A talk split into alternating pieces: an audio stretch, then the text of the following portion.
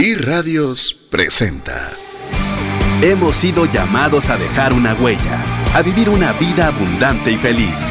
Es tiempo de pasar a un nuevo nivel. Es tiempo de una trascendencia financiera. Aprendamos a honrar a Dios con lo que tenemos a la mano para hacer un canal de bendición a otros. Trascendencia financiera. Muy buenas tardes, tengan todos. Es un verdadero gusto poder compartir con usted un programa más de trascendencia financiera. Les saluda César Tánchez y muy contento de poder estar en, en sintonía con usted a través de la onda radial, a través la, de la onda del Internet, a través de las redes sociales, a través del WhatsApp dedicado a trascendencia financiera 59190542. Bueno, todas las vías por la cual usted pueda estar en comunicación con nosotros. Eh, hoy no estoy solo. Estoy también muy bien acompañado en lo que ha sido esta serie que ha resultado ser sumamente interesante, a la cual hemos titulado Las relaciones y el dinero. Y hoy tenemos nuestro tercer segmento que puede estar tan escabroso como los dos anteriores. Pero antes de iniciar formalmente con el tema, con el título del tema, más regalos que todos los amigos de Facebook Live ya lo pueden ver, nuestra mesa no alcanzan los regalos, así que esté pendiente, de una vez le digo, la forma de participar va a ser únicamente a través del WhatsApp dedicado a trascendencia financiera 59190542. Y ahora sí, la bienvenida a mi buen amigo y coanfitrión de toda esta serie, Rodolfo Rocino. Bueno, Buenas, buenas, buenas. Aquí estamos emocionados de estar nuevamente con nuestra comunidad de amigos aquí ah, aprendiendo juntos y creciendo en esta área que realmente es tan complicada que son las finanzas. Estos programas de verdad que han sido ah, para mí una campo de aprendizaje increíble. No crea que estoy acá porque soy una belleza en las finanzas, eh, pero algo hemos aprendido y queremos compartirlo con ustedes. Así que listos para que crezcamos juntos.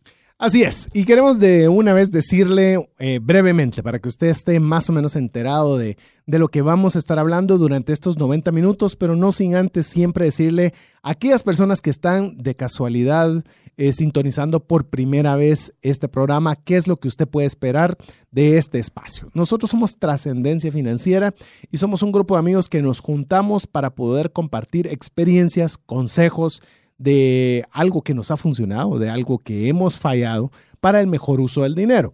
Pero no solo para salir de deudas, no solo para estar más o menos, sino también para poder trascender. Es decir, agradar a Dios con nuestro accionar respecto del dinero, poder obviamente nosotros darle lo mejor posible a nuestra familia, pero también poder tener lo suficiente para poder compartir con aquellos que tanto necesitan una mano amiga. Que son un montón. Y que, todos tenemos la bendición, el privilegio y hasta obligación de ayudar. Sí, señor. Ah. Empezando, empezando por nosotros mismos, que muchas veces nosotros eh, venimos con toda la buena disposición acá al programa a compartir nuestras experiencias, eh, equivocaciones y aciertos, y los primeros que aprendemos, insisto, somos nosotros. Así estábamos comentando con Rodolfo previo a iniciar el programa cómo eh, estamos conversando sobre un tema en particular y sorpresa, sorpresa, al día siguiente, en el mismo día, nos pasa algo relacionado a lo que platicamos y decimos, bueno, este es momento de ponerle, ponerle acción a lo que hemos estado compartiendo, porque nos sucede a todos, ¿verdad? Nos sucede constantemente. Pero bueno, queremos decirles de ya, si usted quiere participar, tenemos mesa llena. Si usted nos eh, busca a través del Facebook Live, así como hay unas cinco o seis personas que se están recién conectando en este momento, va a poder ver dos cosas, dos categorías, llamémoslo así. Va a poder ver libros a obsequiar y fotografías listas para enmarcar, también para obsequiar. El día de hoy va a tener opción de poder ganar, le voy a decir que una fotografía a ver, mejor conta, ¿qué, puede esperar de esta fotografía? Porque hay varias, pero vamos a dejar una para ganar el día de hoy. Ah, muy bien, entonces hagamos una cosa, dos libros y una fotografía. Ok, dos libros y una fotografía. Eh, los libros son Venza el Estrés, Sexo Seguro y una de las cuatro fotografías que tenemos aquí en la mesa, que vamos a estar obsequiando, son tomadas por el famoso fotógrafo Rodolfo Rocino, que contá un poquito la historia de las fotos para que alguien que no sepa por qué es que están estas fotos por acá. Bueno, eh, quiero contarles que eh, yo soy la segunda generación de fotógrafos en mi familia. Mi papá me, me enseñó ah, algo de la fotografía. Eh, mi viejo que fue sobreviviente de la Segunda Guerra Mundial, como él mismo decía, él andaba con el fusil en un hombro y la cámara en el otro. Entonces yo tengo fotos, eh, por ejemplo, inéditas de la Segunda Guerra Mundial tomadas por él. Y él me eh, insistió muchísimo en eh, que aprendiera y, dedicara un poco de mi tiempo a este hobby. Bueno, con tal de que cada uno de los viajes que el Señor nos ha permitido hacer, pues tomamos fotografías y decidí de que la fotografía, como aprendí de alguien, la fotografía es impresa. Todos los demás son archivos digitales. Así es. ¿Verdad? Entonces esas fotografías impresas, pues a mí me gusta eh, escoger algunas y, enmarcarlas y así tengo en mi casa varias. Próximamente las voy a poner en mi clínica y próximamente pues las vamos a compartir con ustedes. Algunas de estas fotografías están tomadas en, en Aruba. Hay una, son dos de Aruba, una de una región de Italia que me gusta muchísimo que se llama Cinque Terre, que es eh, eh, la parte norte del Tirreno, que se le llama el Mar de la Liguria, y otra es una fortaleza y una luna que ustedes pueden ver, lo que nos están acompañando en esta tarde, y eso es tomado en Granada desde la Alhambra. Así es. ¿Y por qué va a ser una fotografía? De hecho, me, gusta eh, la idea y se lo comentaba a Rodolfo con su iniciativa. Mire, con Rodolfo hemos tratado de hacer controversias, pero hemos estado bastante alineados hasta en los gustos. hemos estado de acuerdo. Le mandé también que me gusta mucho la fotografía. También tengo algunas impresas que he puesto en mi oficina y ¿sabe por qué? Queremos que usted pueda ser también el ganador de una de estas fotografías, porque si usted a veces pierde la capacidad de soñar, que una fotografía de un lugar precioso lo anime a soñar para que usted tenga una fotografía tomada por su persona en ese mismo lugar. Sí, señor. Así que sea coleccionador de sueños, coleccionador de recuerdos, no de cosas. no deje que las cosas lo posean, sino que usted disfrute de todas las bendiciones que Dios les da. Así es. Así que le recordamos, si usted quiere participar, eh, la forma para poder participar de ganarse una fotografía o uno de estos dos libros es escribiéndonos al WhatsApp dedicado a trascendencia financiera 59190542. Y ahora la pregunta va a ser, ¿tiene el dinero la capacidad de acercarnos o separarnos a nuestra familia? En la semana pasada hablamos si tenían la capacidad de separarnos del cónyuge. Hoy vamos a hablar un poco más extendido. Hoy vamos a hablar de los hijos, de los papás, de los suegros, de los hermanos, de otras familias. Eh, si eso tiene la, el cómo el dinero influye o no en lo que es nuestra familia. Así que ese va a ser el tema el cual vamos a conversar el día de hoy y del cual usted puede contestar esta pregunta y y ser una de las personas que pueda ganar uno de los dos libros es Venza el estrés, Sexo Seguro o una de estas lindas fotografías. Si usted quiere darse un pico de ojo, pues vaya a Facebook Live, búsquenos en Trasciende Más. Ahí es donde nos encuentra, donde le pone también la imagen a la voz y puede ver, eh, porque yo lo estoy viendo, sí, sí se ven bastante bien las fotos para que usted las pueda disfrutar y deleitar y ojalá ser uno de los ganadores.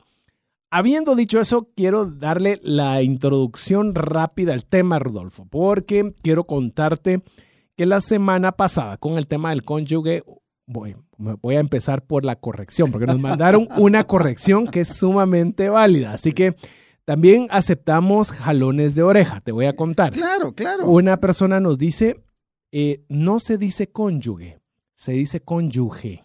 Ah, ok. Y tiene toda la razón. O sea, está escrito cónyuge y nosotros hemos dicho, yo me incluyo cónyuge. Así que hasta comentarios sobre la buena forma de dicción. Así que eh, agradecido. Y gracias por la enseñanza. Para que vean que sí lo estamos eh, leyendo y sí lo estamos comentando. Así que gracias. Vamos a hacer lo posible de quitarnos el mal hábito de decir cónyuge y decir cónyuge. es la forma correcta. Muy bien. Bueno, hay una serie de, mensajes. Eh, tomé como por categorías, porque eran demasiados, así que no voy a poderlos mencionar todos.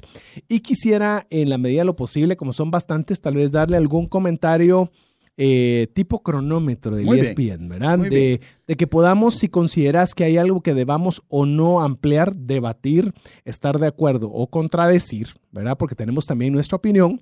Eh, sobre algunos de los temas. Trate de sacar un resumen y vamos a utilizar estos primeros minutos para esto. Así que no crea que vamos a, no entrarle al tema de la familia, pero creo que hay unas inquietudes que vale la pena que las conversemos. A ver, Una persona dice, yo no diezmaba. El tema del diezmo no hay forma que lo suelten, ¿verdad? Sí. Fue, el, fue el- fue el tema número uno, pero ha sido recurrente durante... Controversial a morir. co- ha sido recurrente durante estas semanas, pero para que vean que sí lo leemos, entonces eh, lo vamos a leer.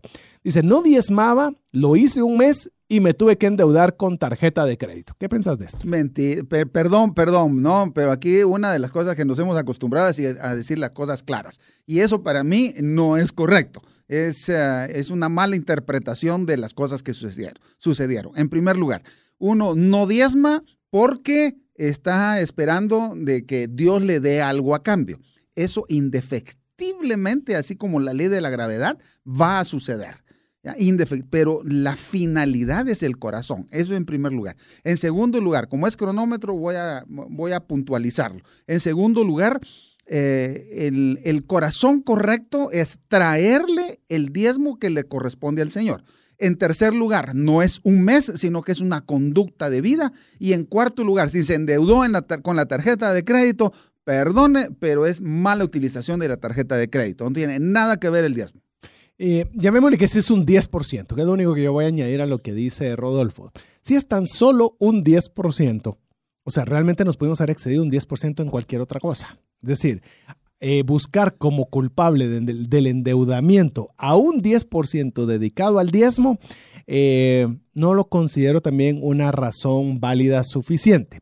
Voy a hacer la aclaración para las personas que nos están escuchando primera vez. Partimos cuando hicimos este programa. Si usted cree en Dios, y cree que lo que la palabra de Dios de inicio a fin es cierta, entonces partimos de que el diezmo es algo que usted debe de apropiarse para su vida. Si usted no cree en Dios, pues obviamente entonces eh, no cree en la que la palabra de Dios es verdadera, pues entonces no hay tema a debatir. Lo que sí le podemos decir es que si usted es una persona cristiana y cree esto, le puedo decir que cualquier razón podría ser para endeudarse, pero atribuírselo al diezmo creo que es ver, un, ver a conveniencia. Sí, eh, el, decía mi viejo, el que quiere va, el que no quiere manda a otro. Y realmente traducido a lo que, que estamos hablando es, eh, el que quiere busca oportunidades, el que no quiere busca excusas. ¿ya? Y entonces eh, esa es una buena forma de... Entonces, eh, resumiendo en esta parte, creo que podemos coincidir que no estamos de acuerdo en opinión, eh, respetamos opinión, por supuesto, Perfecto. y agradecemos el que nos la haya hecho, Sí, más sin embargo, no, no coincidimos Sí, en que no sea lo correcto. Eh, esta pregunta creo que va a salir bastante rápida. Nos dice, ¿los pastores deberían tener sueldo o deberían eh, quedarse con lo recaudado? Eh, ¿Me permitís que arranque yo Por con favor. eso? Para darte un poco de tiempo, para darte un poco de tiempo de verla. Yo creo que entre menos nos metamos nosotros a juzgar esa parte, mejor. Solo lo que nos compete es darlo. Ahora bien, he visto que congregaciones que son grandes, donde los recursos son un poco más abundantes, lo más sano ha sido que se establezca un salario para el pastor. Sin embargo, también pónganse a pensar que hay iglesias muy chiquititas, que si le pusieran un salario al pastor, pues no alcanzaría lo que se recauda para poderle dar un salario digno. Entonces, ante eso, pues por lo menos tener la mayor cantidad o la totalidad de lo recibido a través de los diezmos para tratar de sufragar los costos del pastor. Sin duda, 100% de acuerdo, nada más que agregar. Ok, hay otra persona que nos dice, difiero de diezmar. No, digo, pues que pues, las tuve que mencionar porque si no van a creer que no quiero tocar el tema. Difiero de diezmar solo sobre lo que recibo de mi sueldo. Debemos diezmar del total. Pues si quiere diezmar del total, enhorabuena. Claro, dice la palabra que el Señor mira al corazón del dador y que le gusta el dador alegre. Así que nosotros tenemos que entender de que eso es lo adecuado. Con un corazón dispuesto, pues uno diezma de lo que le parece que tiene que diezmar. Eh, el, tema, el tema del diezmo siempre va a ser complicado y siempre va a ser controversial. Eh, precisamente por eso lo sacamos a colación, porque nosotros no queremos eh, dejar temas controversiales sin tocar. Por eso empezamos con el más controversial de todos. De hecho, quiero decirle que eh, lo hubiéramos dejado como el segmento y dejar la inquietud. Pero creo que si existen estas dudas, enhorabuena. Y si tiene más, también son bienvenidas. Le recordamos al WhatsApp dedicado a trascendencia financiera 59190542. Inmediatamente usted participa a ser parte de nuestro listado VIP de difusión, donde usted recibe todas las noticias relacionadas con el programa y también usted puede ser uno de los ganadores de los premios de hoy. A ver, ahora ahí vienen los temas de cónyuge. O cónyuge. Me está costando, fíjate, ya es la. Y me está Ah, costando la. Pero, pero es buen aprendizaje. De veras agradezco mucho que nos hayan hecho esta aclaración. A ver, estos son enunciados, no son casi ni preguntas. O puede ser enunciado o pregunta. A ver, ¿qué piensas de esto? El dinero edifica la pareja, mejora la comunicación y relación si se habla y se piensa en conjunto. Verdadero. Yo creo también que el dinero puede edificar la, la pareja. Es más, si, eh, si usted tiene recursos dentro de su hogar, pues va a tenerle algún detalle más entre pareja y creo que sí le suma, definitivamente que sí. A ver, el dinero debe ser un acuerdo en la pareja. Este es un- 100%, 100% de acuerdo. ¿Por qué? Porque lo que hay que hacer es sentarse y organizar la parte económica de la relación de pareja. Recordémonos que los principales eh, problemas en la relación de pareja es en número uno eh, asuntos financieros. El dinero es la principal causa de divorcio. Entonces la mejor forma de evitar eso es sentarse, dialogarlo y ponerse de acuerdo. Así es. Entonces yo también no puedo decir más de acuerdo. El dictatorial dinero con la pareja creo que no es lo correcto. Solo nos estamos sumiendo a problemas. A ver, otra, otra de los mensajes que nos escribieron a través del WhatsApp 59190542. El dinero no tiene la capacidad de separarnos de nuestra pareja. En la boda se hace el juramento de estar juntos en las buenas y en las malas. ¿Qué piensas de esto? que eso es casi creer en que Disneylandia es, eh, Es real. es real, ¿no? Dentro, dentro de la relación de pareja. Nosotros cuando damos el curso prematrimonial insistimos que les hablamos de la vida real. No, le estamos, no, no, no estamos eh, compartiendo la idea que el momento que uno dice sí en el altar es firmar el pasaporte para Felicilandia. No, eso hay que trabajarlo.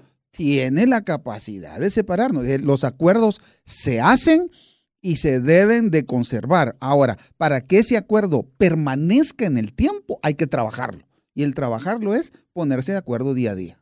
Sí, yo también coincido en que con Rodolfo y no lamentablemente me gustaría estar de acuerdo con la persona que nos escribió este mensaje porque sí tiene la capacidad de separar. Deje usted de proveer para su casa, deje de darle dinero a- Mm. para el pago del colegio de sus hijos, deje de proveer los recursos y va a ver cómo la tensión comienza a ponerse en serio. Yo sí le doy el mérito a que los votos en el matrimonio son votos que Sí. se está haciendo delante de Dios. Sí. Sin embargo, eso no implica que se van a cumplir, porque somos humanos. Entonces yo le puedo decir que hay, obviamente, puede ser, ¿cuántas veces hemos visto en un, matrimonio, en el cristiano y no cristiano, en el que se hacen esos votos y finalmente se paran rompiendo? Sí, sí, definitivamente. Si, si bien es cierto que el dinero es neutro, el dinero puede afectar a la relación de pareja en forma importante. Por lo tanto, cuanto más nos ponemos de acuerdo, es mucho mejor. Record- recordate esto, lo- todos los que nos están escuchando, recuérdense. ah, el, dinero es neutro, pero tiene un poder importante en activar o desactivar nuestra mejor comunicación con la pareja. Entonces es importante que nosotros lo tomemos en cuenta y lo pongamos en el eh, trabajo del día a día, en el plan del día a día que hay que sentarse. Eh, como dijo un amigo, el romance se mantiene si se pagan las cuentas. Aquí vas a ver que te hicieron tu comentario respecto a esto. Ya te lo voy a, te lo voy a pasar también por ahí. Sin embargo, solo quiero añadir a esta parte. Hoy escuché una frase en la cual decía que las ideas es el capital, pero lo que realmente enriquece es la puesta en práctica de las ideas. Mm, Entonces, traduzcámoslo a la relación con el cónyuge. sí, señor. Eh, nosotros podemos tener las mejores intenciones y los mejores votos hacia nuestra pareja, pero nuestras acciones van a ser lo que realmente hagan de nuestro, de nuestro hogar una aventura o una pesadilla matrimonial, como Así diría el libro también de mi estimado Rodolfo. A ver, otra dice, el dinero sí separa a la pareja porque mi esposa no quiere aprender de finanzas, no quiere llevar un presupuesto. Otra persona en esta misma línea nos escribe, dice que el dinero sí separa, ya que a mi cónyuge no le gusta organizar las finanzas y aunque seguimos viviendo juntos, estamos separados. ¿Qué te parecen estos comentarios? Eh, me parece que son eh, algo real. Eso es lo que eh, desgraciadamente sucede con mucha frecuencia. Cuando nosotros no organizamos nuestras finanzas, estamos destinados al fracaso. Así que, eh, amigos, estamos comentando lo que usted nos ha escrito y dándoles algún feedback breve al respecto, porque obviamente si no nos llevamos todo el programa, pero sí queremos dedicarle un tiempo para oír sus opiniones y exponerlas al aire. A ver, cuando hay estabilidad financiera, se está en mejores momentos con la pareja porque no hay el estrés por el dinero. ¿Qué pensás? Esta, tiene una, unos estribillos interesantes. La persona nos dice, cuando hay estabilidad financiera, hay mejores momentos con la pareja porque no hay estrés del dinero. ¿Vos qué pensás? Eh, sin duda, yo 100% de acuerdo. El romance se mantiene en cuanto se paguen las cuentas.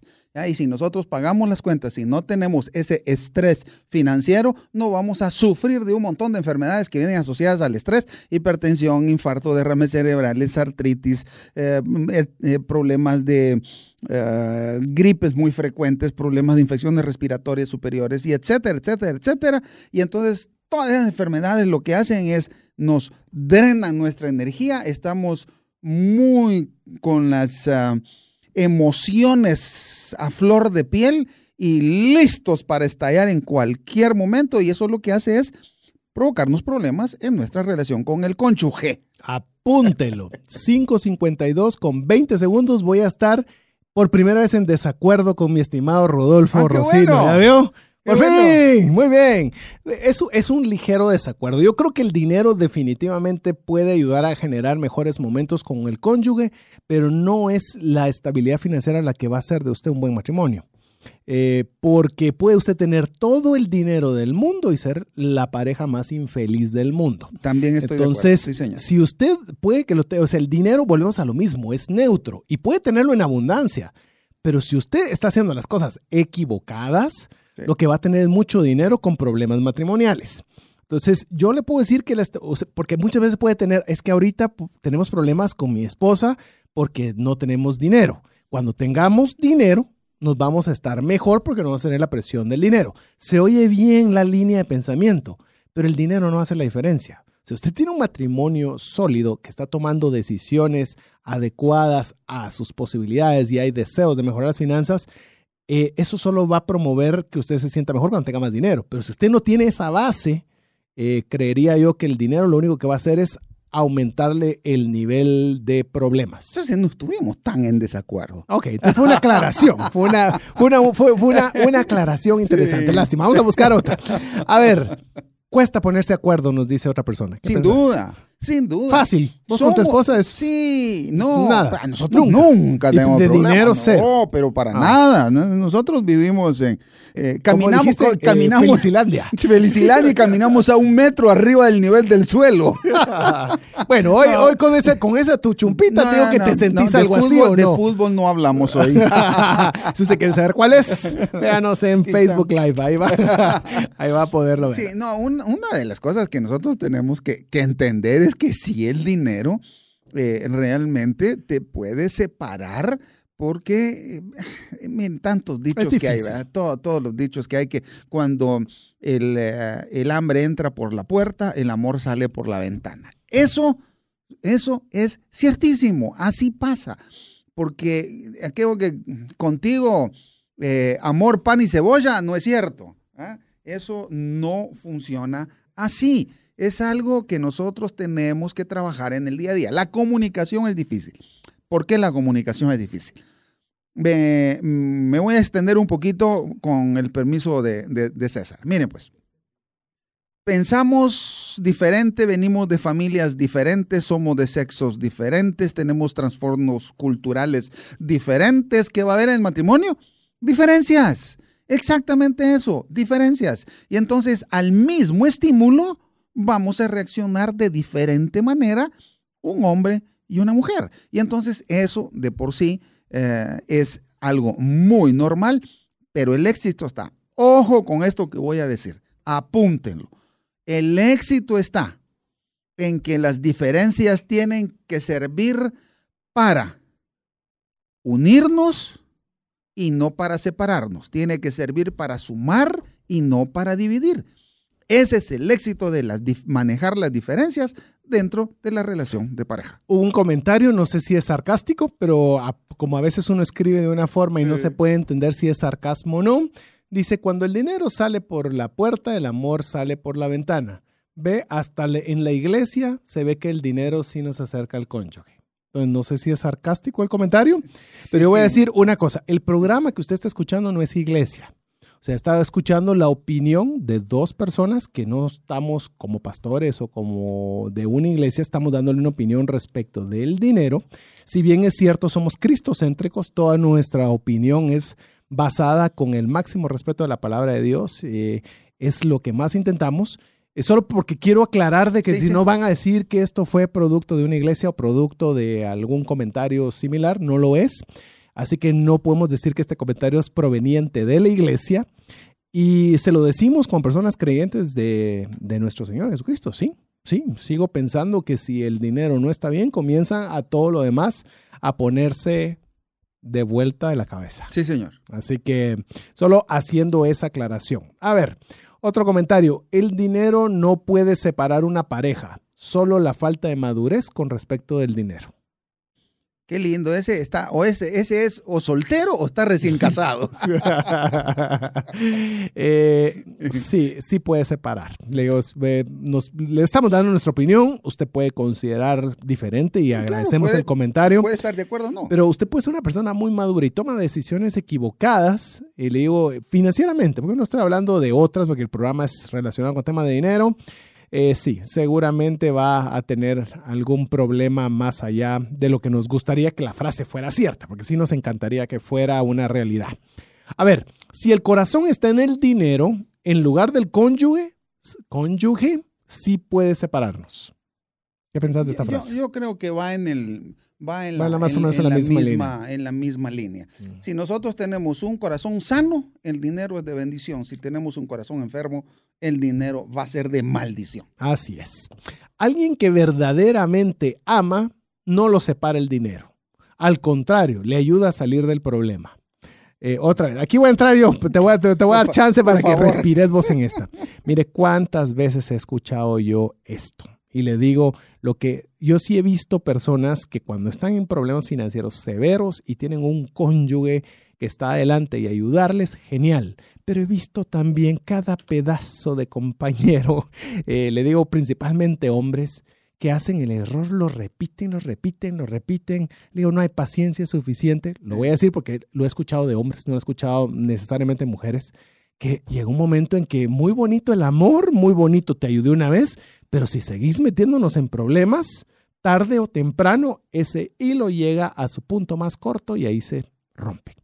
Esa es mi opinión. A ver, ¿algo más? Hay, hay em, necesidades básicas que deben ser cubiertas.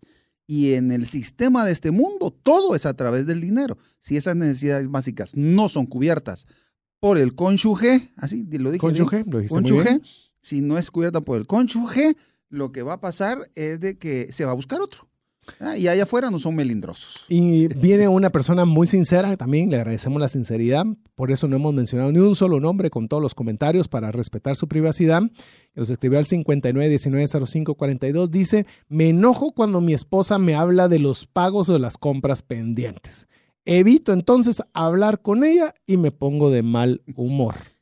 Eso sucede usualmente cuando los recursos son limitados y obviamente nosotros sabemos de que tal vez no los tenemos y obviamente que nos lo estén recordando eh, no es agradable, definitivamente no es agradable, pero tampoco nos exime de la responsabilidad de aquellas obligaciones que tenemos, colegio, útiles, ropa, que la mujer está más apegada a ese sentimiento de seguridad y de protección que también tenemos nosotros que ser conscientes que lo tiene y es en beneficio de la familia. ¿Te acordás de que había un libro que se llamaba El elefante que está en medio de la sala?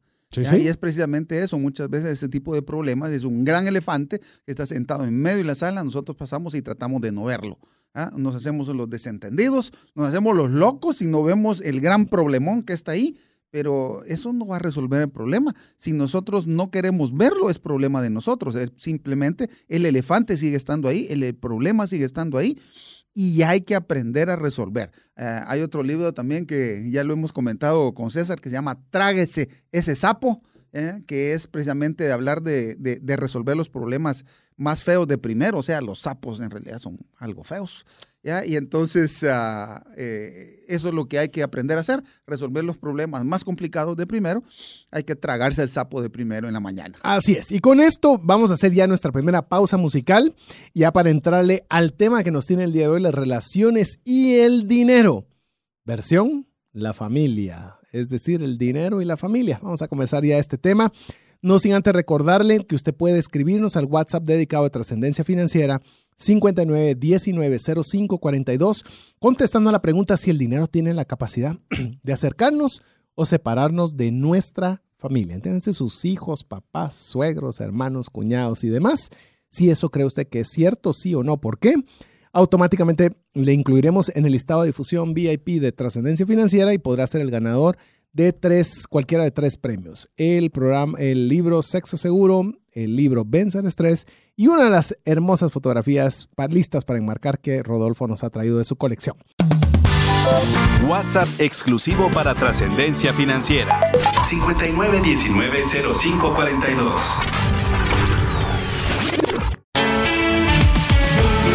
Búscanos en Facebook y Twitter como arroba trasciende más.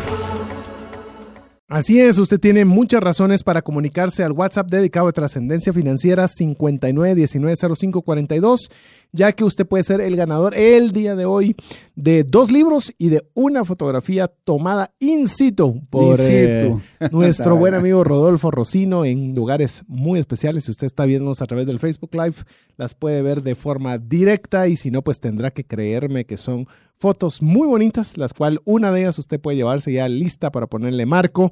Si usted algún día le ha gustado viajar y no lo ha hecho, pues qué mejor momento que usted tener un cuadro que le inspire a poder creer todas esas bendiciones que Dios tiene preparadas para su vida y que pueda pues promoverle el poder tomar usted la foto allí. Eso es algo que a mí quiero contarle una breve, vamos a hacer una breve pausa, muy breve porque ya tenemos que entrar corriendo a nuestro tema, es que tenemos un grupo de amigos que nos gusta poder eh, participar de, viajar cada dos años y hacemos el esfuerzo por hacerlo. Y lo que hacemos es que tomamos una fotografía del lugar, abrimos un, un grupo privado en Facebook y decimos, ok, esta es la foto del viaje. Pero esa foto va a ser cambiada por nuestras personas dentro de esa foto.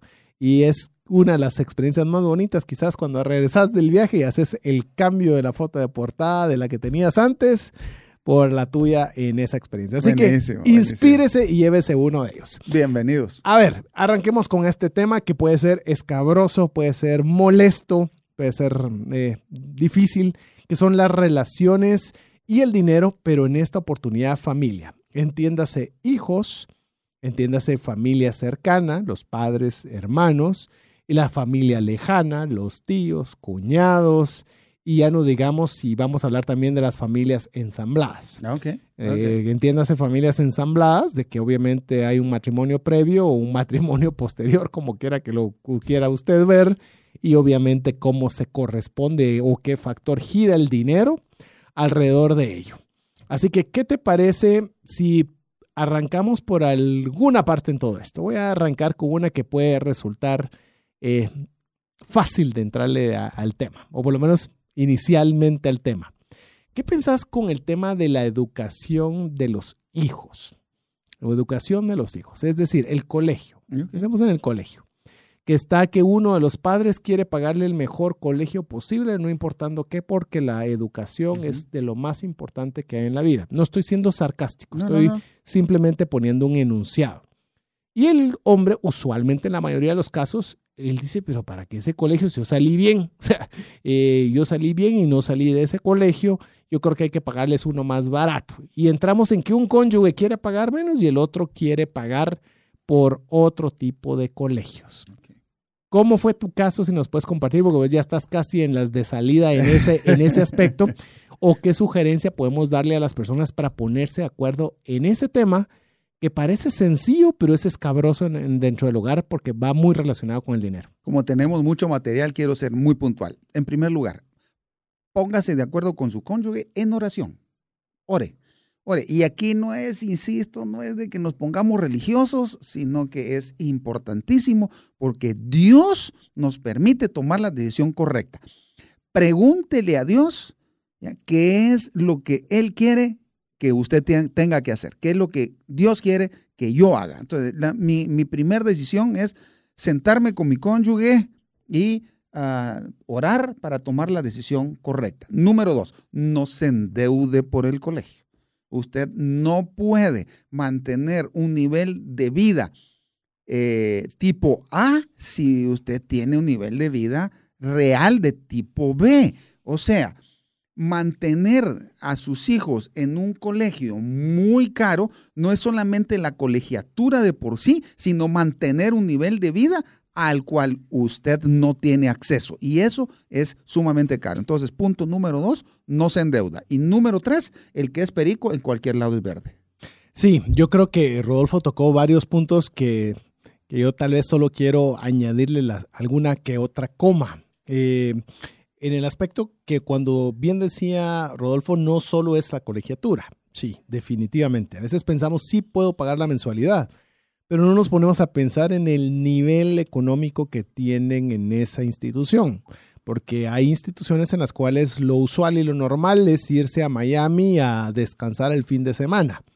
Si usted no puede pagarle ese nivel de vida, pues obviamente está de una buena forma tratándole de dar una buena educación, pero sometiéndole a una presión innecesaria a su hijo o hija que usted no puede pagarle ese nivel de vida. Entonces resulta que entonces eh, estamos a veces con buenas intenciones eh, metiéndonos una presión innecesaria. Que en esta misma, en esta misma eh, línea de pensamiento, también quiero decirle a los amigos que están por casarse o se van a casar o que ya están casados pero apenas, es cuando usted escoja un colegio, no piense en un solo hijo. Sí. ¿Verdad? Porque a veces, este lo puedo pagar y está muy fácil. Pero ¿qué pasa si son dos? ¿Podré pagar dos colegiaturas, dos inscripciones, dos de todo en este dos lugar? bonos. Sí, ah, no, no, me lo digas, lo acabo de pagar. No me, no, no, es más, parala, parala, che, parala y parala. O comienzo a hablar de River. Mire, de verdad, tiene que pensar en el número, es que, para, pero yo no sé cuántos hijos va a tener. Es algo que debe platicar porque lo debe decidir en el colegio porque no, de plano, si usted le va a poder pagar algo a uno, debe suponer que los tres, dos o la cantidad que usted ha pensado van a estar en el mismo lugar. Y, si la respuesta es no podría pagar dos o tres, pues ahí la solución es o los meto en otro colegio o no tenga dos o tres. O tengo menos hijos. Así es. Sí. Eh, en mi caso particular, yo tengo cuatro hijos. Gracias a Dios ya tengo tres graduados universitarios. Ya solo me queda la chiquita. Eh, y mi experiencia con ellos fue bien interesante porque eh, ahí no pude ser yo el ejemplo. Déjenme explicarles un poquito sobre eso, darles un contexto.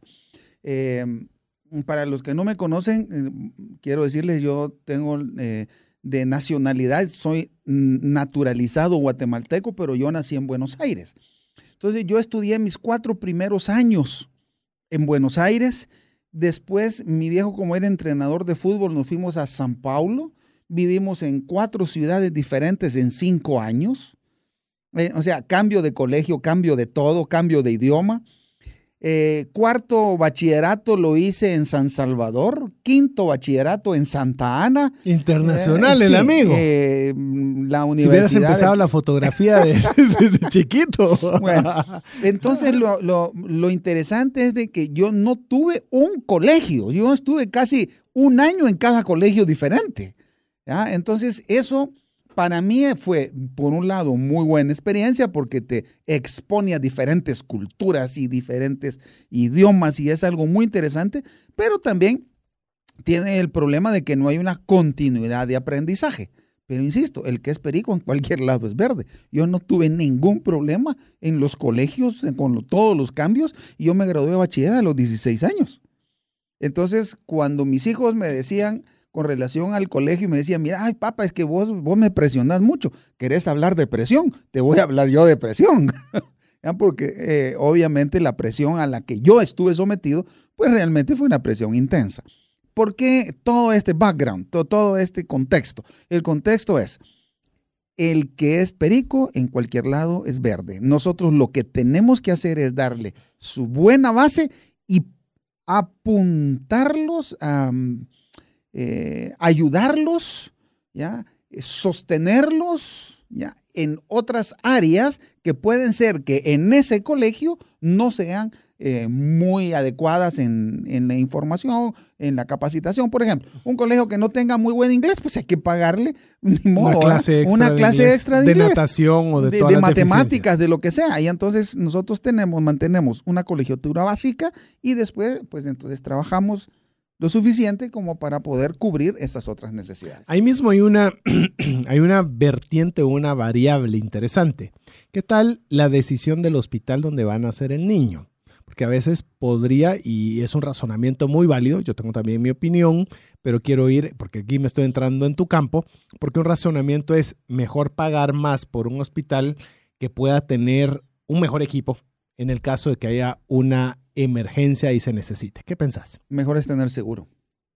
Mejor es tener seguro porque eh, realmente en algo que yo sugeriría que uno no debiera de ahorrar es en la salud de su familia. Sí. Y la salud es cara, como yo aprendí de tu persona. Eh, que una enfermedad uno no la puede presupuestar, Así es, ¿ya? pero un seguro sí. es correcto. Entonces, eh, desgraciadamente en Guatemala eh, es muy, muy caro eh, enfermarse y entonces es una buena medida eh, administrativa, económica, tener un seguro de salud. En el seguro de salud eh, le voy a hacer un, un consejo que es muy importante. Una cosa es que le cubran maternidad y otro que le cubran al niño en caso de una complicación severa. Son dos cosas separadas. Eso es muy interesante. muy diferentes. Porque le puedes decir, si es que le incluye maternidad y uno cree que la maternidad implica que van a cubrir al, al, bebé cuando él nace. Eso no es cierto y las tiene que considerar como situaciones independientes. Así que si usted quiere eh, un seguro, sepa qué le están dando. Si Sí, es señor. solo cubrirle la maternidad o le incluye también que todo suceda cuando lo, si sucede lo peor para el caso del niño. Paréntesis, voy a tener que hacer otra aclaración ahí. Eh, hay seguros que dicen que le curen al bebé después de 30 días de que él nació. Ya en 30 días ya supieron cómo nació el bebé. Así que eso no es, es equivalente a que no le cubra. Tiene que ser que le cubra al bebé Sí. desde el momento de su nacimiento. Si es que eso le interesa a usted protegerse, que creo que es más importante aún que la maternidad, porque eso es lo caro. Eso es lo que es sumamente caro. 100% de acuerdo. No, no tiene dinero, ya está embarazada y va a tener a su bebé. Yo le diría que recién regreso de, en junio estuve en Holanda y quiero decirle que en Holanda no tienen a los hijos en los hospitales. Increíble, los siguen teniendo en las casas. Entonces, algo que para mí era algo que no lo escuché ni en mi país, en un país de primer mundo como Holanda, eso es lo normal. Ve a personas embarazadas subidas en bicicleta en los ocho o nueve meses, cosas que yo jamás hubiera pensado.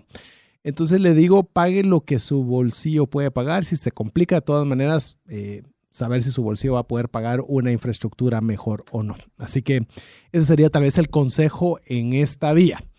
A ver, vamos a ir eh, adentrándonos en este tema que yo creo que es algo que afecta muchísimo las finanzas del hogar cuando estamos tocando el tema de la familia y es las apariencias. Las apariencias. ¿A qué me refiero con apariencias? Desde el chico en casa que quiere usar los pantalones X, que son los mismos pantalones que usan sus amigos, hasta de la esposa o el esposo que tienen que tener la casa en la playa porque mi hermana tiene. ¿Cómo es posible que mi hermana tenga una casa en la playa y yo no tengo una? ¿O cómo que se cree mi hermano que él puede manejar ese carro y yo que soy más grande que él, yo tengo que manejar otro? ¿Qué pensás de esa palabra tan sencilla que no nos gusta reconocer? Que es muchas veces parte de nuestro hogar, que es la apariencia, pero que socava las finanzas. El problema ahí no es el dinero, es el corazón. Son nuestras compulsiones internas que queremos aparentar lo que no tenemos. Como decía mi buen amigo Eduardo Palacios, uno gasta dinero que no tiene para comprar cosas que no necesita para impresionar a gente que qué le importa. Y entonces eso nos hace gastar a un nivel que nosotros no tenemos nos endeudamos y eso es el lío con las tarjetas de crédito. Las tarjetas de crédito las tratan como que fueran el diablo. Y no es el problema de la tarjeta de crédito, es el dueño de la tarjeta de crédito. Quiero decirle que recientemente, por una, situación particular que estoy trabajando, eh, me puse a leer nuevamente un contrato de tarjeta de crédito de esos que firmamos cuando recibimos la tarjeta de crédito y un lugrum. Tengo deseo de hacer un programa para que se llame lectura del contrato de una solicitud de tarjeta de crédito. Va a estar... Pero con anestesia previa. Ah, sí, de una vez, no, se lo va a avisar unas dos semanas antes para que comience a respirar profundo y hacer todo lo necesario para ver ese contratito que firmamos. lo que sí nunca he tenido la paciencia es de leer esos contratos de las renovaciones de, telefonía celular, pero han de ser iguales o peores, no lo sé. Pero bueno. Entonces, eh, aquí, aquí, hay un concepto que a mí me gusta. Eh, también lo aprendí del doctor Eduardo Palacios y dice que uno debe, con relación a los gastos, eh, la palabra clave ahí es nunca. Y nunca significa gastar en bienes necesarios, que sean útiles, que sean para darnos una comodidad.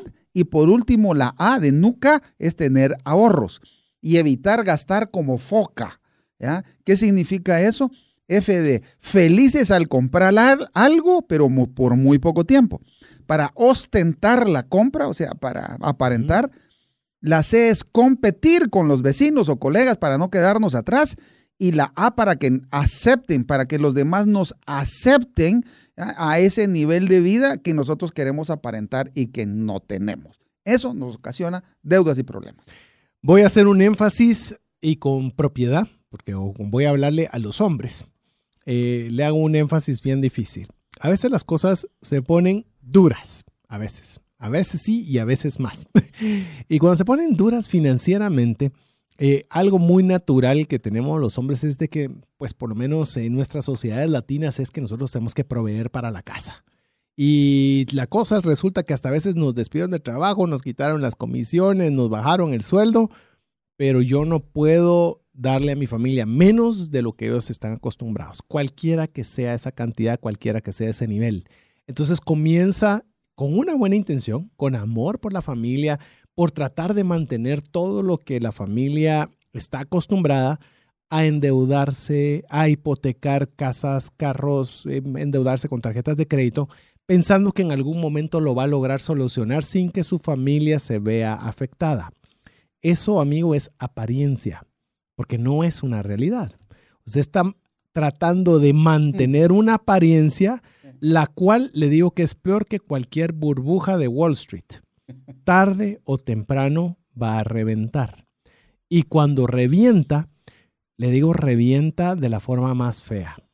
Lo que usted con buena intención quería hacer para proteger, entre comillas, su hogar, lo que hace finalmente si usted no hace algo al respecto, es de hacer el destrozo completo de, de no solo de sus finanzas, sino de su familia, porque su familia de repente se queda sin casa, de repente se queda sin cosas, de repente los llaman todo el día, de repente lo sacan del colegio, de repente todo, y no fue nada de repente. Una bola que fue creciendo, creciendo, que por mantener el estatus, que en este caso estamos hablando mantener la apariencia, eh, nosotros de alguna forma lo fuimos cultivando. Quiero decirle algo en esta misma vía. Hay que ser transparentes en casa, a cualquier precio. Le comentaba a Rodolfo que a raíz de la preparación de un programa que, vamos a tener en unas semanas con ustedes, eh, comentamos algunos puntos a tratar y en uno de esos puntos eh, hablamos sobre una situación particular personal de cada uno de nosotros respecto a este tema. Y quiero decirle que eh, al finalizar de hacer esa conversación, pues obviamente me vi confrontado con una situación financiera compleja, bien compleja. Y a veces tenemos aquí la decisión de decir, ¿le cuento o no le cuento a mi esposa? Mm. ¿Hago o no hago algo? Y le digo algo con toda propiedad, no hay nada más sabroso que de verdad tener esa transparencia en casa. Te lo digo, si usted no la tiene, búsquela. Y si no le salió hoy, cultívela. Trate de ver cómo la recupera. Porque de veras eh, era mejor para mí que mi esposa estuviera enterada supiera cuál era la situación que, era muy posible que llegara y pudiéramos juntos buscar una solución. Si lo lográbamos todavía solucionar, genial. y si no, juntos ver cómo lo íbamos a poder solventar. Pero es más fácil juntos. La apariencia y el llevarse del macho alfa no funcionan. Le digo, y las mujeres tienen un Ah, instinto, y deje el instinto, se lo voy a decir. ¿Sabe qué fue lo primero que hizo mi esposa? Doblar sus rodillas y, y- y- y- poner este caso en las manos de Dios. Y le digo, ¡hala qué rico tener una, una esposa en la cual pues pueda tener este tipo de actitudes. Y yo lo digo con mucho respeto, tomando en cuenta que hay varios matrimonios que puedan estar escuchando que no tengan aún esa relación, pero sí se puede hacer. Está a, a un inicio de doblar las rodillas. Así es, y, si usted tiene hijos en edad que pueda comprender ese tipo de problemas, hay que sentarlos también. Hay que sentarse y entre todos tomar la decisión de amarrarse el cinturón por el momento en donde hay que pasar por las tormentas y aprender que todos tenemos que remar para el mismo lado. Si remamos para el mismo lado, vamos a avanzar y vamos a salir del problema. Si cada uno rema para el lado que quiera, entonces vamos a dar la vuelta y nos podemos hundir. Así es. A ver, entremos a temas más escabrosos. Y eso que ya empezamos con temas de apariencia que eran duros. Y fíjate que todavía no hemos entrado a los escabrosos. A ver, ser fiadores entre familia. Fiador. Bueno, para todos lo voy a tener que aclarar, porque increíble pareciera que el concepto de fiador mm, como que no lo hemos entendido. Mire, mire el concepto de fiador según César Tánchez. No lo voy a buscar en la, en la Real Academia Española y no me vayan a escribir un mensaje del WhatsApp a decirme eso no lo encontré en el diccionario. Mire, un, lo que es un fiador es es el permiso que tiene una persona de gastar hasta una cantidad determinada en el entendido de que si no pagase ningún centavo, yo lo pagaré. Eso es ser fiador.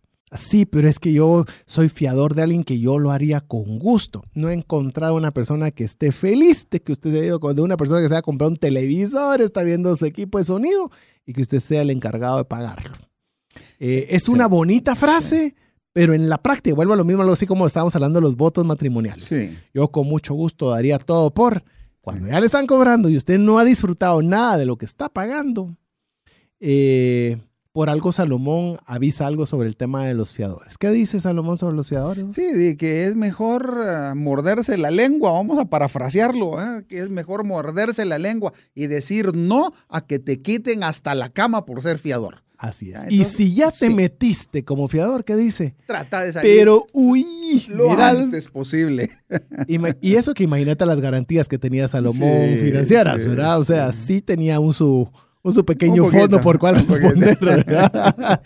Sí, el, el- el problema es que muchas veces, igual, ¿verdad? Nuestras compulsiones internas, ¿verdad? Nuestro deseo de aparentar o, o aún muchas veces el, un malentendido ánimo de servicio de poder querer ayudar a un familiar, a un amigo. Sí. Entonces uno sale, de, la persona sale de fiador.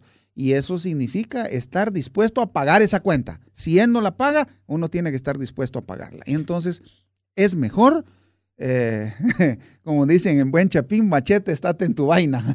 Sí. Mire, yo le voy a decir algo y voy a tal vez dividirlo. Eh, si es un fiador de consumo, llámese tarjeta de crédito o la compra de cualquier electrodoméstico, ni lo piense. O sea, ni lo piense. Sí, pero se va a enojar conmigo. De todas maneras se va a enojar. O sea, porque si no paga y a usted le toca, igual se van a enojar y ya no se van a hablar. Es decir, lo único que está postergando, lo único que es una carga financiera para usted. Adicionalmente eso, si lo sigue considerando, tiene que hablar con su esposa primero. Estoy hablándole hombre, pues obviamente por esposa, pero si no es al revés. A ver qué piensa su esposa. Fíjate que vino mi, mi hermano, mi hermana, o, y dice que, que yo sea fiador de su tarjeta de crédito. ¿Y qué pensás? Ya va a ver la respuesta que va a recibir. Si no están en consenso en eso, no. El único, el único, llamemos, la única posibilidad que le digo que usted podría considerar el tema de fiador es que muchas veces también en temas de rentas, por ejemplo, una renta de un inmueble, renta de una clínica, renta de una oficina, usualmente sí le piden un fiador, aunque usted tenga la capacidad financiera de hacerlo. Es como parte de los requisitos normales, por lo menos en nuestro país, Guatemala, que se requieren. Sería el único caso, diría yo, que sí valdría la pena considerarlo. No digo que sea que lo haga, en la medida de lo posible trate que no, pero si no es eso, tampoco te rentan la casa. Entonces, quizás podría ser. No sé qué pensás vos en esa vía. Dos requisitos. Sí, a ver. Uno, tener la suficiente solvencia financiera que si le toca pagar a uno, uno lo pueda pagar y no afecte sus finanzas. Sí. Y en segundo lugar, en el momento que uno decide hacerlo, uno debiera de pensar, debiera de pensar de que esa persona no lo va a pagar y que le va a tocar pagar a uno y cómo va a mantener esa relación después. O sea, ¿qué va a afectar a esa relación después? Sí. Si, ¿Qué es más importante? Eh, ¿Esa amistad? ¿Esa relación familiar? ¿O el dinero? Si es más importante la relación, no salga de fiador. Así es. Ya vamos a hablar eh, al, re- al regresar de la buena música que usted escucha siempre en la 98.1 FM. Vamos a hablar qué tal de hacer préstamos entre familia. A ver si, si usted cree que eso es bueno, si usted cree que eso es malo. Pero recordamos que usted puede ganarse dos libros el día de hoy. Sexo seguro. A ver, dame la parte completa porque solo digo sexo seguro. Está, está bien, sexo seguro para jóvenes que quieren liberarse. Así es. Y venza el estrés, así como una de las hermosas fotografías autografiadas por el doctor Rodolfo Rocino. Usted puede ganarla muy fácil. Nos escribe al WhatsApp dedicado a trascendencia financiera 59190542, dándonos respuesta a esta pregunta. ¿El dinero tiene la capacidad de acercarnos o separarnos de nuestra familia? Muy fácil. Lo dejamos con buena música mientras usted participa a nuestro WhatsApp. WhatsApp exclusivo para trascendencia financiera. 59190542.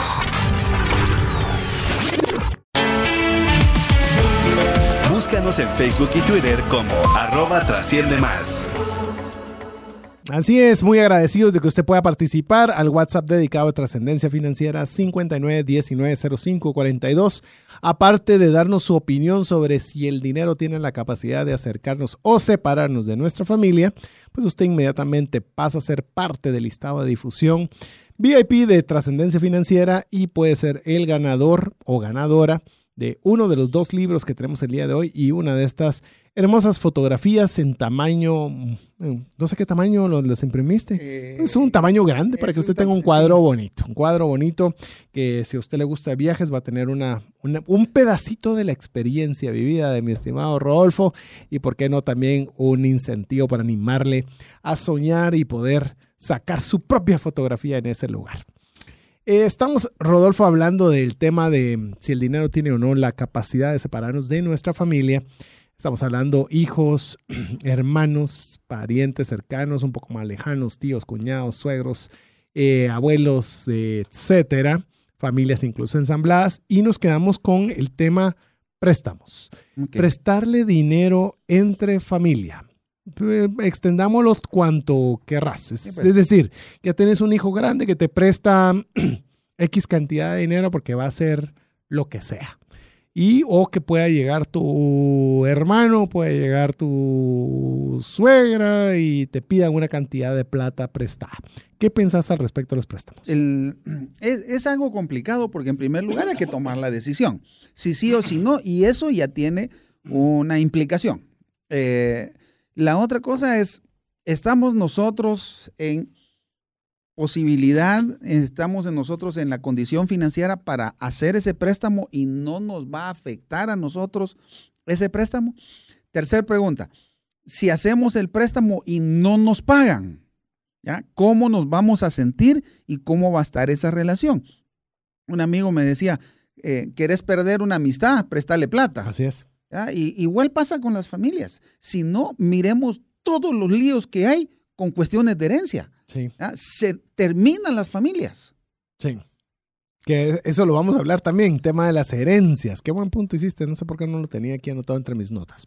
A ver, eh, es complicado, es muy complicado. Eh, supongamos que le prestaste dinero a un papá. Ah, Voy a poner un ejemplo. ¿Cómo te sentirías de cobrarle a tu papá? Muy mal. O sea, empecemos por ahí. Sí, muy mal. Digamos que pague o que no pague o Sí. que puedas pagar o no puedas pagar. Es incómodo. Es muy incómodo. es- es una posición muy, pero muy incómoda. Algo que tiende a, mm, a entenderse mal entre las familias es la diferencia entre un regalo y un préstamo. Hijos, escuchen esto, por favor. Si usted va con su papá y le pide dinero y no se lo paga porque es su papá, eso no es un préstamo. Eso le está pidiendo dinero regalado. Y yo animo a que cuando hablemos, hablemos las cosas como son. Sí. Si usted no tiene la intención, posibilidades, lo que usted quiera, adorna, adórnalo como sea, pero no tiene la intención de devolverlo, expréselo de forma clara. sí. Papá, ¿me puedes regalar 50 mil pesos porque voy a poner mi consultorio? ¿Me los puedes regalar? No te digo que te me los prestes porque no tengo forma de pagar, no tengo, no tengo pacientes, no sé cuánto tiempo me tome y si tú puedes ayudarme te lo agradezco. Ese es un regalo.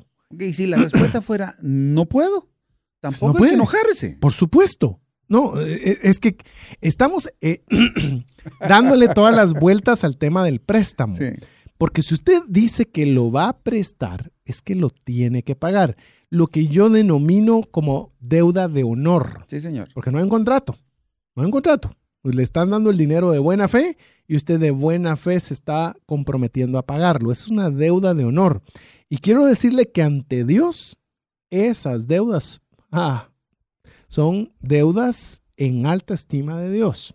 Tenga mucho cuidado cuando usted preste un dinero y diga, ah, pero si, ¿por qué le va a pagar a mi hermano si mi hermano tiene mucho pisto? Sí, A él le va muy bien sí. y todavía me quiere cobrar, tiene toda la obligación de ayudarme como su hermano. Sí, no tiene ninguna obligación.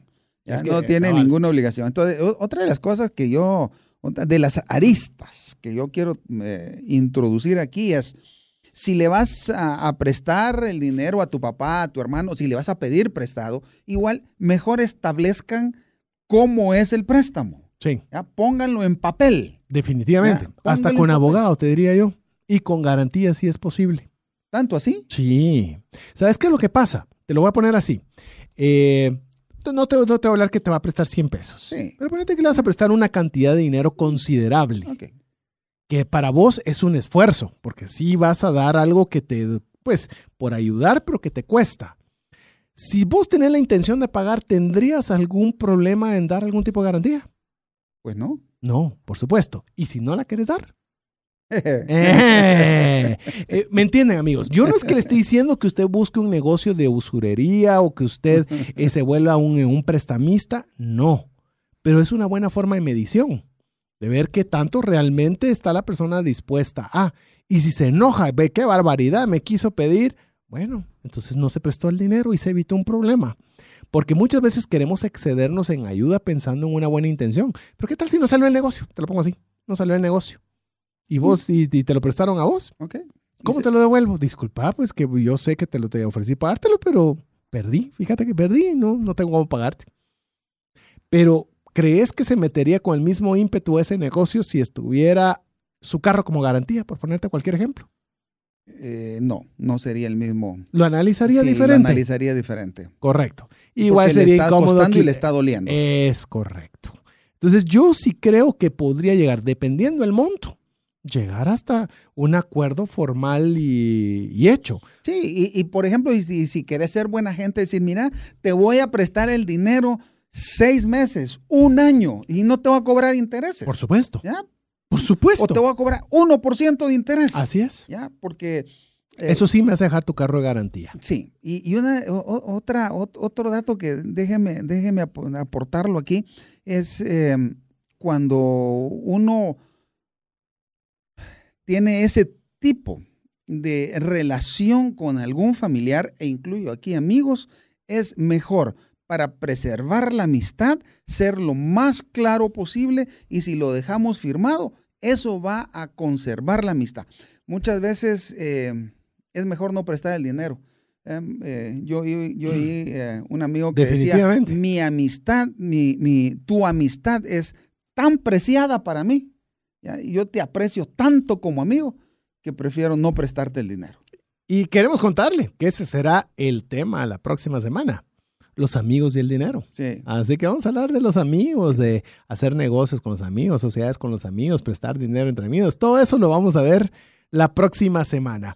Y Eh, con relación sí, a los familiares, Sí, César, sí. eh, regresando, regresando a- al concepto, si viene mi hijo y me dice, eh, mira papá, préstame X cantidad, 50 mil quetzales para poner un, un negocio, y yo tengo la posibilidad de sentarme con mi mujer en primer lugar, hablarlo con mi mujer, mujer con el hombre, eh, orar y si la voluntad del Señor es que sí se haga, y entonces uno viene y le facilita el dinero.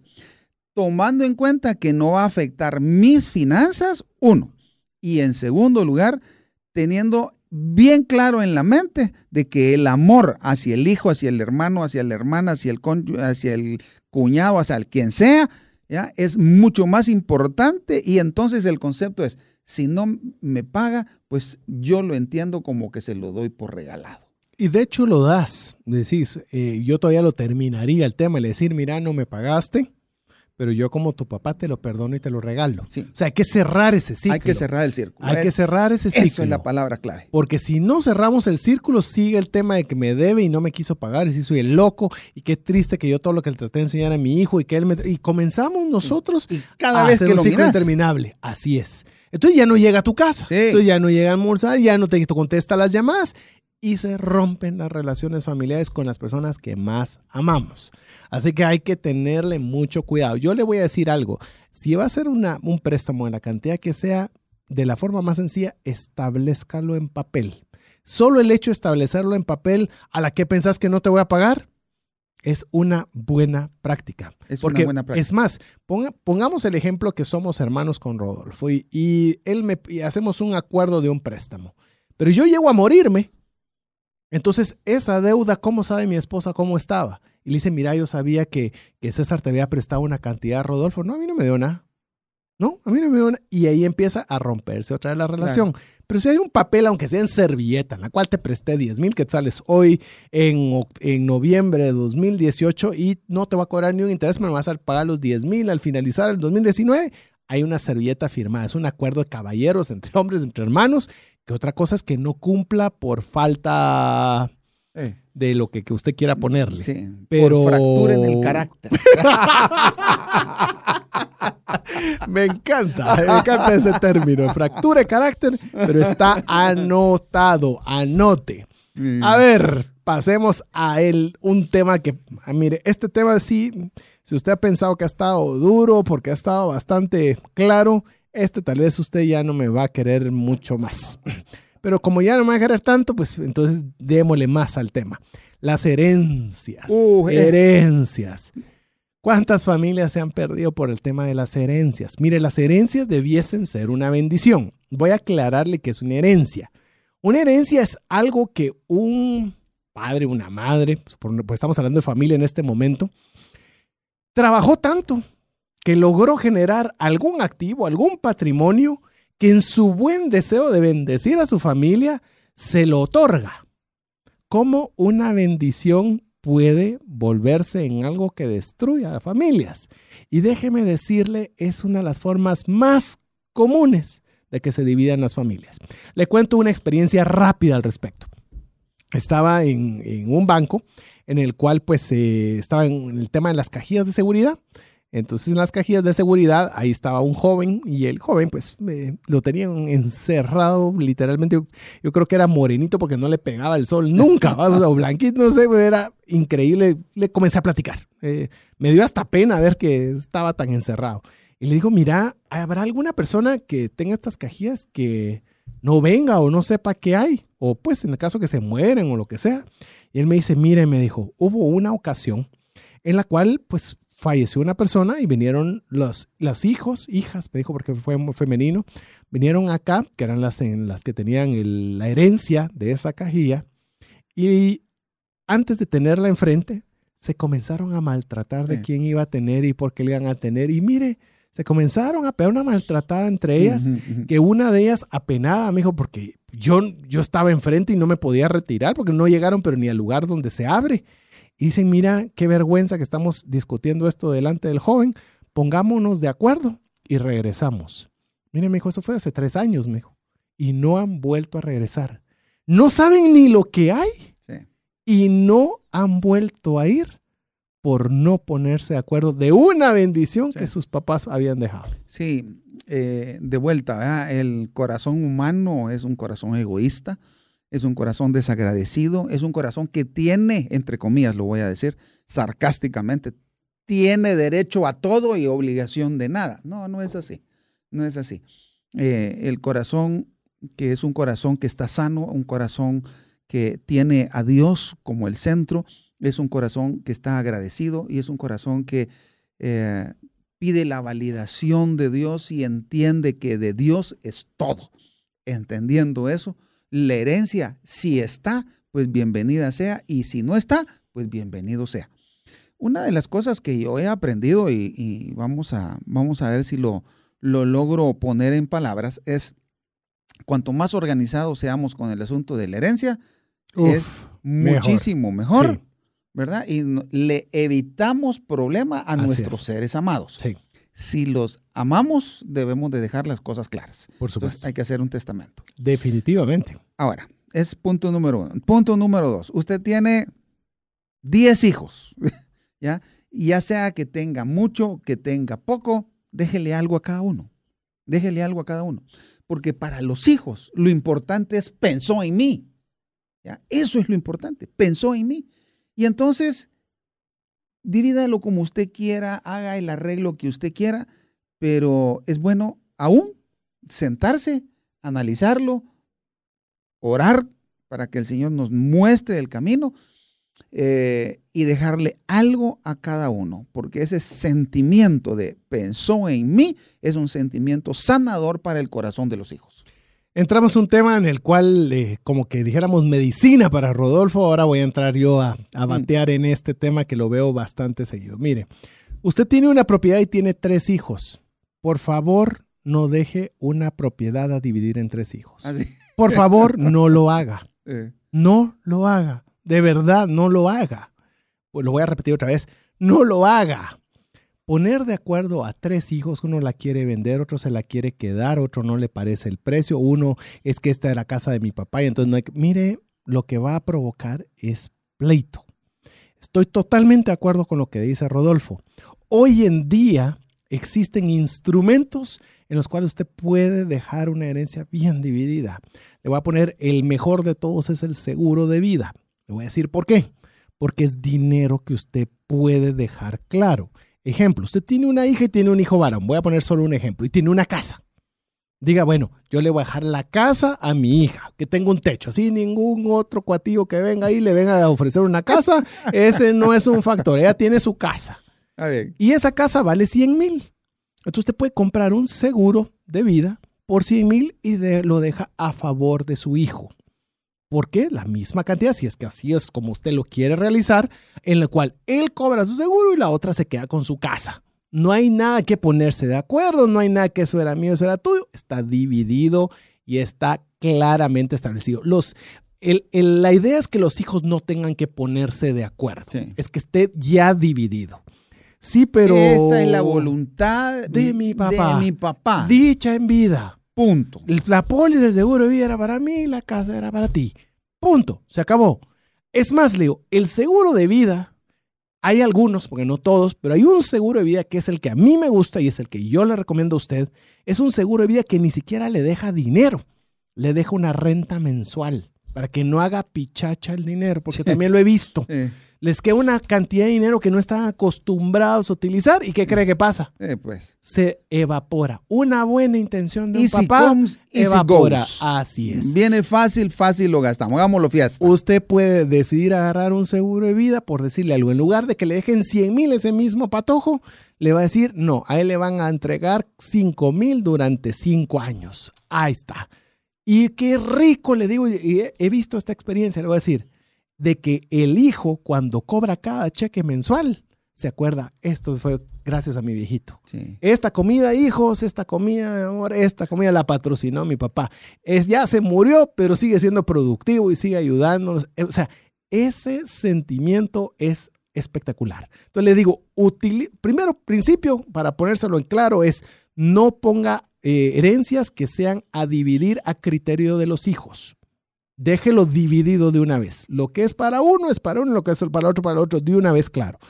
Aproveche el instrumento del seguro de vida e idealmente que esté con administración, que se puedan dar al beneficiario en formato de rentas. Y esto a su vez, porque trae un tema que quiero que conversemos, es una excelente herramienta cuando hay hijos de otro Ahí matrimonio. está, eso es lo que te iba a preguntar. Hijos de otro matrimonio. En familias ensambladas. Así es. Es que ahí es, es, esa es la solución. Te voy a poner un ejemplo. Hay una pareja, mejor dicho, una familia y hay otra familia. El papá quiere a sus hijos de su otra familia. Pero decime qué le va a permitir su actual esposa dejarle de patrimonio a sus hijos, de, llamemos a los hijos del otro- de, la, de la otra familia. Ujú. En su sano juicio, ninguna esposa va a permitir que se quede nada a la otra familia. Este tipo de instrumentos como el seguro es la solución. Porque eso es algo que contratas, que pagas una mensualidad y el día que faltas le dejas una herencia en cash a tus hijos, que siguen siendo tus hijos, que los puedas seguir amando y además a pesar de, las, de los ensamblajes que hayan podido haber de familias, pero es una solución. Representa que vas a dedicar una pequeña cantidad de tu presupuesto mensual para dejarle una herencia a los hijos de tu matrimonio previo. Así que esa es una excelente herramienta y que le evita problemas en su familia actual. ¿Qué pensás de las familias ensambladas y temas de darle dinero? Uy, se nos va a quedar cortísimo el tiempo hoy. Eh, ¿Qué pensás al respecto Ah, no, de darle dinero? No creo, no, Ah, creo, no creo que lleguemos ahí. No, nos quedaron bueno, varios puntos, Solo pero toquemos, creo que toquemos un, un toquemos punto. balón un poco. Miren, eh, como tenemos experiencia al, al respecto, porque tenemos con Rosibel 22 años de trabajar con parejas y, y- y cada vez más vemos familias ensambladas. Insistimos, familias ensambladas es lo mismo que familias mixtas, que significa familias con hijos de relaciones previas. Eso incluye viudos, eso incluye divorciados, en fin. Eh, eso es un tema sumamente complicado, es muy difícil. Y ahí es donde necesitamos a Dios en medio de nosotros. Sin Dios, manejar ese tipo de problemas es imposible, porque necesitamos la misericordia de Dios y la gracia de Dios. Así es. La gracia de Dios es darle a alguien lo que necesita, no lo que se merece. Y eso es algo muy importante. Cuando nosotros tenemos nuestro corazón sano, ¿ya? Y nosotros, por alguna razón X, ¿ya? Tenemos hijos de matrimonios previos, y eso quiero insistir desde este micrófono y dejar muy claro, no estamos promoviendo el divorcio ni nada de eso, Por supuesto. ¿verdad? No, no, no, Ya se, eso vaya, ya- ya está. no se vaya a ir por las ramas, ¿verdad? Así es. ¿Ok? Estamos Eh, hablando de aquellos que ya están ya en esa están, situación. Y ¿sí? entonces, pues, sea justo, ¿verdad? Sea justo. Sus hijos son sus hijos, de su primer matrimonio o de su segundo matrimonio, pero son sus hijos. Tiene dos hijos eh, anteriores, tiene dos hijos con su actual pareja, usted tiene cuatro hijos. Hay que enseñarles a amarse entre sí. Y para poder amarse entre sí, necesitamos a Dios en medio de nosotros. Si está Dios, todo lo demás se puede construir a partir de esa base sólida. A ver, un tema, un tema también eh, que no quisiera que termináramos el programa sin tocarlo. ¿Qué tal la ayuda económica a padres? Es decir, estás casado, pero hay que ayudar a mi mamá. Sí, eh, si yo ayudo a tu mamá, entonces tenemos que ayudar a mi papá. ¿Y cuánto vamos a dar? ¿Y por qué le das más a tu papá y no le damos lo mismo a mis papás? O sea, ¿qué hacemos con ese tema dinero con ayudas a padres? Ok, eh, la Biblia dice, honra a padre y a madre para que todo lo que hagas en la vida te vaya bien y seas de largos días. Usted quiere vivir mucho, ¿ya? Y tener mucha bendición, honre a sus padres, honre a su padre y a su madre, honrelos. Honrar no solamente con amarlos, no solamente con su presencia, sino que también para suplir sus necesidades económicas. Ahora, así como los hijos, padres diferentes, necesidades diferentes. Hijos diferentes, necesidades diferentes. Entonces, eh, ¿los quiere ayudar? Ayúdelos. Eh, No se los eche en cara, eso no es ayuda, ¿verdad? Eso es hacerlos sentir mal. Eh, ayúdelos y honrelos cada vez de que lo haga. Póngase de acuerdo con su esposa y si tiene que ayudar o si quiere ayudar a ambas, eh, a ambos padres, pues entonces hágalo. Si puede hacerlo, eso es honrar padre y madre. Haga un acuerdo, haga un acuerdo con su cónyuge.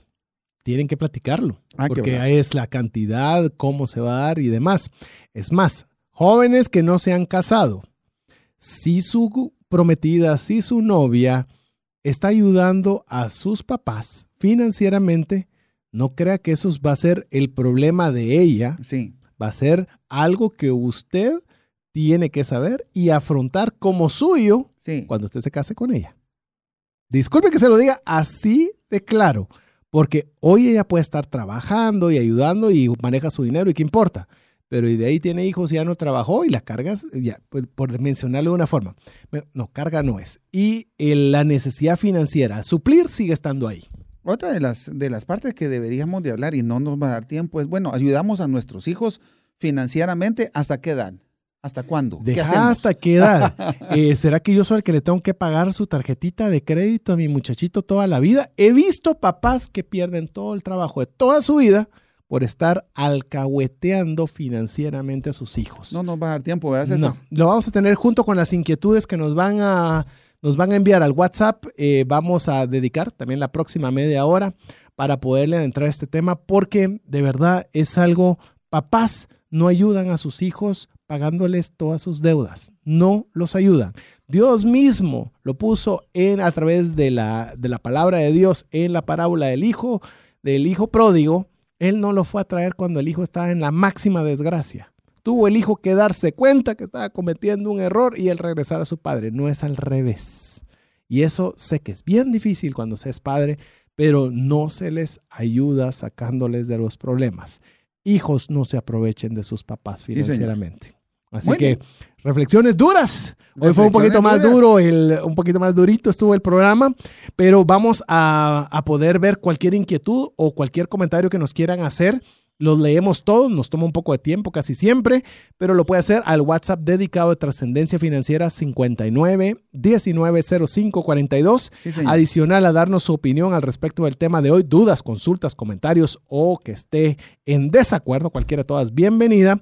Eh, va a poder participar a ganarse cualquiera de estos dos libros, Sexo Seguro, Venza el Estrés y una de estas hermosas fotografías cortesía del doctor Rodolfo Rocino. Llegamos al final del programa. Tambores, terminamos. Así es, eh, la verdad que terminamos, aunque usted no lo crea, como queríamos jugar un partido de fútbol de Ah. 90 minutos, sudados, agotados, pero motivados de haber contado con el favor de su audiencia. Así que, en nombre de mi estimado Jeff en los controles, que hoy tuvo que sudar también porque el Facebook Live no quería, no quería funcionar, mi buen amigo Rodolfo Rocino. Y mi buen amigo César Tánchez. Esperamos contar con el favor de su audiencia en un próximo miércoles de trascendencia financiera. Que Dios lo bendiga. Feliz noche. Feliz noche.